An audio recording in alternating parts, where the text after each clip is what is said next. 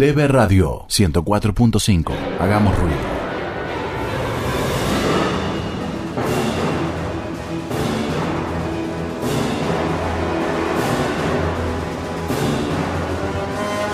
Qué miedo que me da esa cortina. A veces la historia no es como la cuentan. A veces la historia la cuentan los que ganan, los alguaciles, la milicia, los jueces. Pero a veces la cuentan los perdedores. A ver, ¿qué le pasa, Spalding? Qué dudas que me trae esto. No tengas intriga. duda, no tengas dudas. Qué intriga. Este bloque, como todos sabemos, es un bloque donde contamos historias que la gente tal vez se haya olvidado. Pero siempre está bien volverlas a traer y ponerlas sobre la mesa. Y decir, esto es lo que sucedió. Esta es la verdad. No todos somos buenos ante los ojos del Señor. ¿Qué señor? ¿Cuál de todos? Del Señor cualquiera, un Señor. Ah, ok. Por eso hoy nos vamos a ir nuevamente a Alemania, Opa. donde parece que no fue casualidad que haya salido tanta gente dañina, mala, que le hace daño a sus congéneres. ¿Cuánto la vas a estirar? Me ponen. Bueno, sí. es que la, es que la historia es corta, chicos. Son recursos que uno aprende en la radio. Seguimos. Hay que hacer una buena introducción.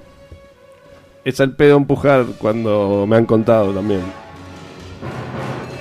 Así que empezamos. Cuando te han contado, ¿qué? What the fuck? ¿Qué le pasó? El chabón estiraba porque veía que era re corto lo que había traído hoy. No, no es así, señores. Esto necesita un, un prefacio. Y vamos a hacerlo. Juan Carlos Suspenso. Están poniendo en el chat, amiguiten. Claro, porque estamos en Alemania. Muy bien. Me gusta la gente atenta a los detalles. Nos vamos a ir a 1770. Nuevamente a Alemania. Esta vez más precisamente a Bavaria. Más precisamente al pueblo de Regendorf. Ajá. Donde nació en 1770 un campesino, gente pueblerina, gente que se dedicaba al heno, a las vacas, a los toros, a todo lo que tiene que ver con el campo. Y ahí nació nuestro amigo Andreas Bichel. Sí, vos te preguntarás quién era Andreas Bichel. Y bueno, espera. ¿Quién era Andreas Bichel? Esperá, esperá, estamos contando la historia, esperá. Si no, espera. Andreas Bichel era una persona que vivía de sus actividades del campo, pero a la vez tenía un trabajo en donde, ¿qué hay siempre en los pueblos? Tabernas. Entonces trabajaba en la taberna, hacía sus quehaceres domésticos en el campo, tenía una familia, tranquilo, un perfil realmente de una persona noble. Tenía su Sí. esposa, hijos. A veces no alcanzaba el dinero de la taberna como para mantener a toda su familia y, él hacía algunas cositas, hurtaba algunas cositas a la gente que pasaba. Mano larga era. Era claro, un chantapufi, se puede decir. Al- y usaba artimañas para sacar plata. Era tipito macanudo, no era, viste, de usar la violencia, nada raro. Un día, eh, roba un poquito de más en su lugar de trabajo. Y que hace el dueño de la taberna y dice, bueno, está todo bien, en el pueblo sos un tipo simpático, macanudo, todos saben de, de tu habilidad para hacerte de lo ajeno, pero no quiero verte nunca más acá.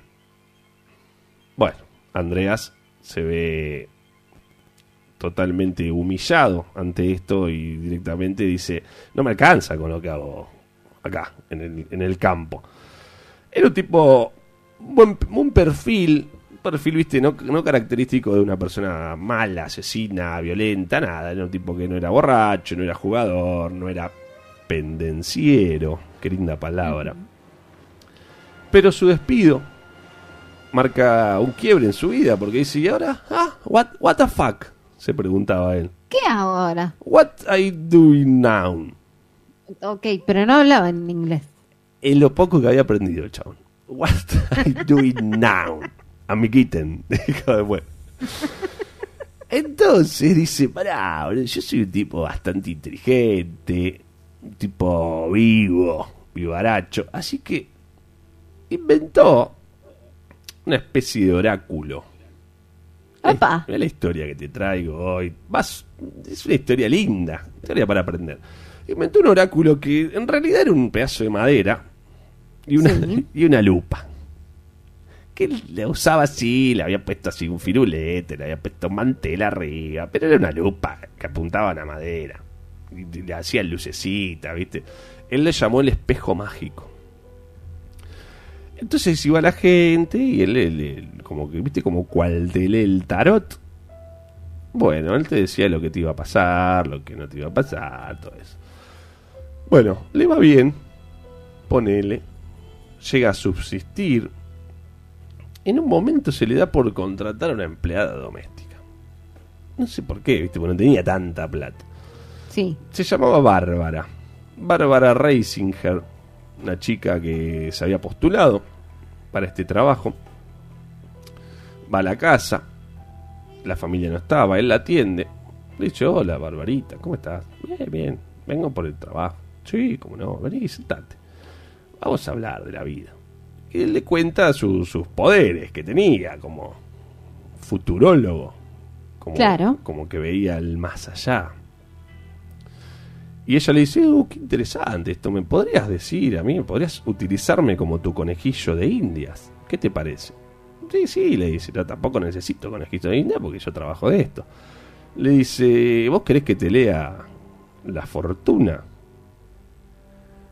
Dice, me, me, me mandaron un mensaje acá que dice, muy buena la historia. Todavía no, todavía no empezó la historia.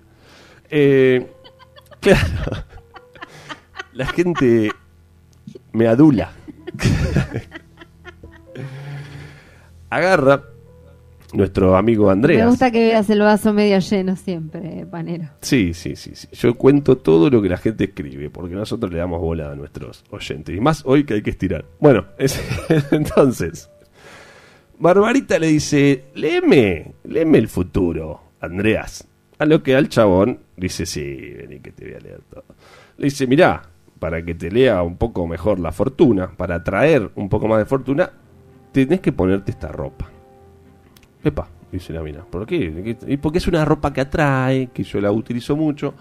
Y vos tenés que ponerte esta ropa. Y no ante la obligación que me toma este trabajo, te voy a tener que atar las manos a la espalda.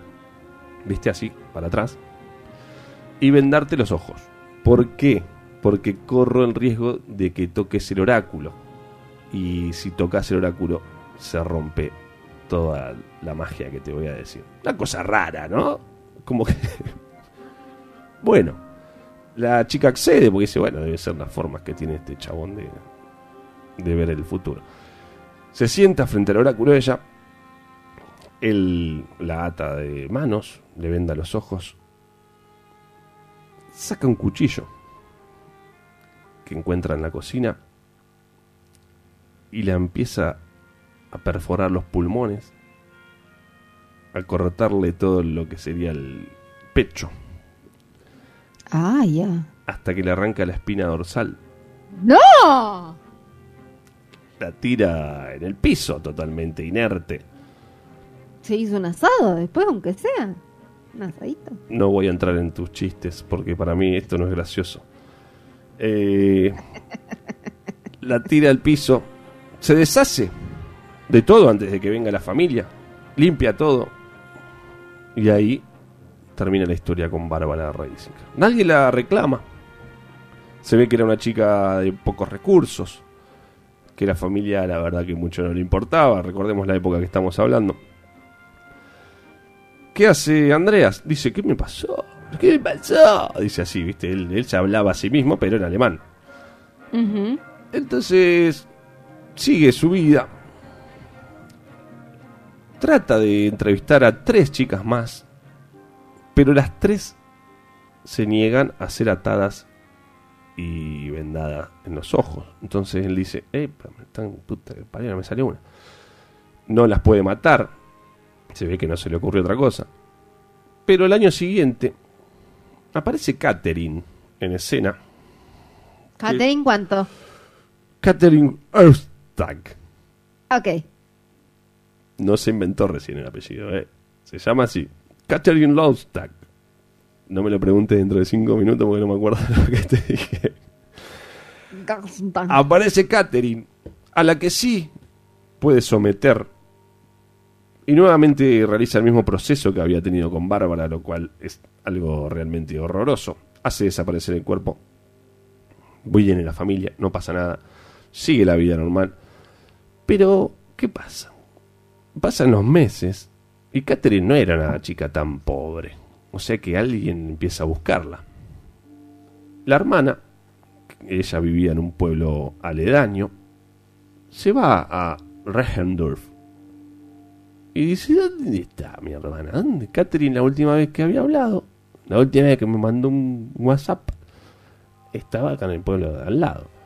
Entonces la voy a ir a buscar, dice. Va la hermana de Catherine al pueblo, empieza a recorrer, dice, ¿cómo mierda empiezas a buscar a alguien, no? No sé cómo empieza. Empieza a buscar, empieza a buscar, no la encuentra, no la encuentra. Y da las casualidades de la vida, que no sé si existen las casualidades y si son tales. Ve a un sastre.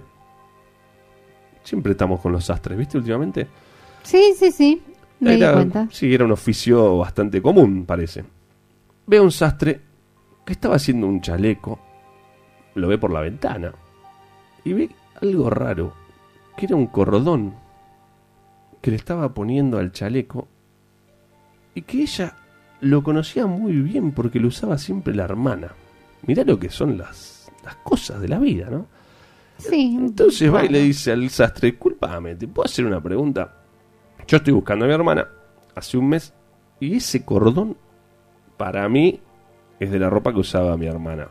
De la ropa interior, Ah, mierda. ¿Qué cuánto detalle? claro. O sea, por eso yo la reconozco, porque no creo que haya mucha gente que lo use.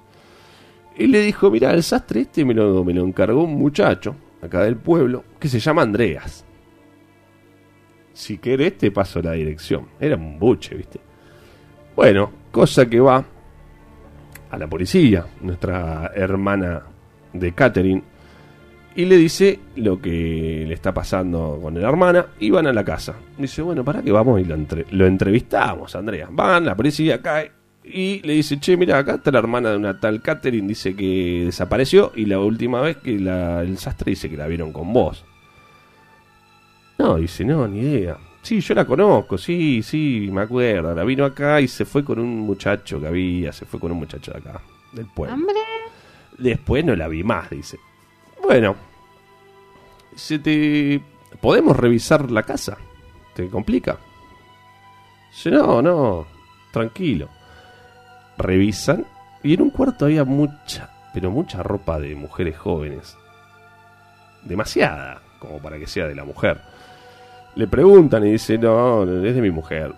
Llaman a un perro, estos perros que huelen, que olfatean, ¿Había en esa época de esos perros? por supuesto, Spalding. El perro nació antes que el ser humano. Eh, llaman a un perro rastreador. ¿Me- ¿Estás dudando de mi historia? Jamás. Ah, Jamás. lo hacen oler el cordón y la ropa, que mucha ropa reconoce la hermana. Dice, esto es de la de mi hermana, este es de mi hermana, hermaniten. Y el perro huele y lo lleva hacia el almacén de leña que tenía alejado de su casa, a donde entra la policía y encuentran medio torso de una mujer No. y una cabeza de, Ay, no. de otra mujer. No. Cuando lo llaman a, a nuestro amigo Andrea, le dice, che, vení, capo, mirá, mirá que encontramos acá. Dice, no, no, no, ni idea. Mirá qué buena defensa el chabón. No, ni idea. Eh, se desmaya, cae ahí, y ya cuando se levanta en su celda, porque ya está, se lo había llevado, listo, dice, basta, ¿qué más necesitamos? Y agarra tranquilamente y confiesa. Y la mayor confesión que, que da es que las mutilaciones de estas mujeres él las las gozaba las realizaba en vida de ellas que era cuando el mayor dolor de ellas a él lo hacía excitar le hacía dar placer o sea que les iba cortando los brazos las piernas mientras la mujer estaba viva él dijo que su principal idea no era matarlas sino era robarles la ropa y después venderlas. Pero que algo pasó y se le salió la... Pasaron cosas. Claro, se- como que se le salió la... Tenía el piñón muy chico, algo, viste, y se le salió la cadena y las terminó matando. ¿Qué pasa acá? Lo mandan a, a morir en la rueda. ¿Qué es la rueda? Preguntará Spalding. ¿Qué es la rueda, panero? La rueda era un método de tortura de, de la- esa época en, en Europa, donde se le quebraban todas sus extremidades al ser este que estaba condenado con un caño, le iban partiendo los pies, le iban partiendo la rodilla, le iban partiendo la cadera, hasta quedar totalmente, pero vivo, ¿viste? En la cabeza no le Claro, pegaban, en la cabeza no le pegaban porque se moría. Entonces iba quedando así cual eh, muñeco que, que cuelga. Y de ahí lo ponían en una rueda de carreta y lo hacían girar. Y bueno, era una asquerosidad. A los que el abogado defensor pudo hacer que no lo metan ahí en la rueda, sino que lo decapiten en 1809. Eh, se llega se llegó a afirmar que estas dos mujeres son lo único que encontraron, pero hubo más de 50 víctimas al darse cuenta de toda la ropa que, que encontraron en, esa, en ese cuarto.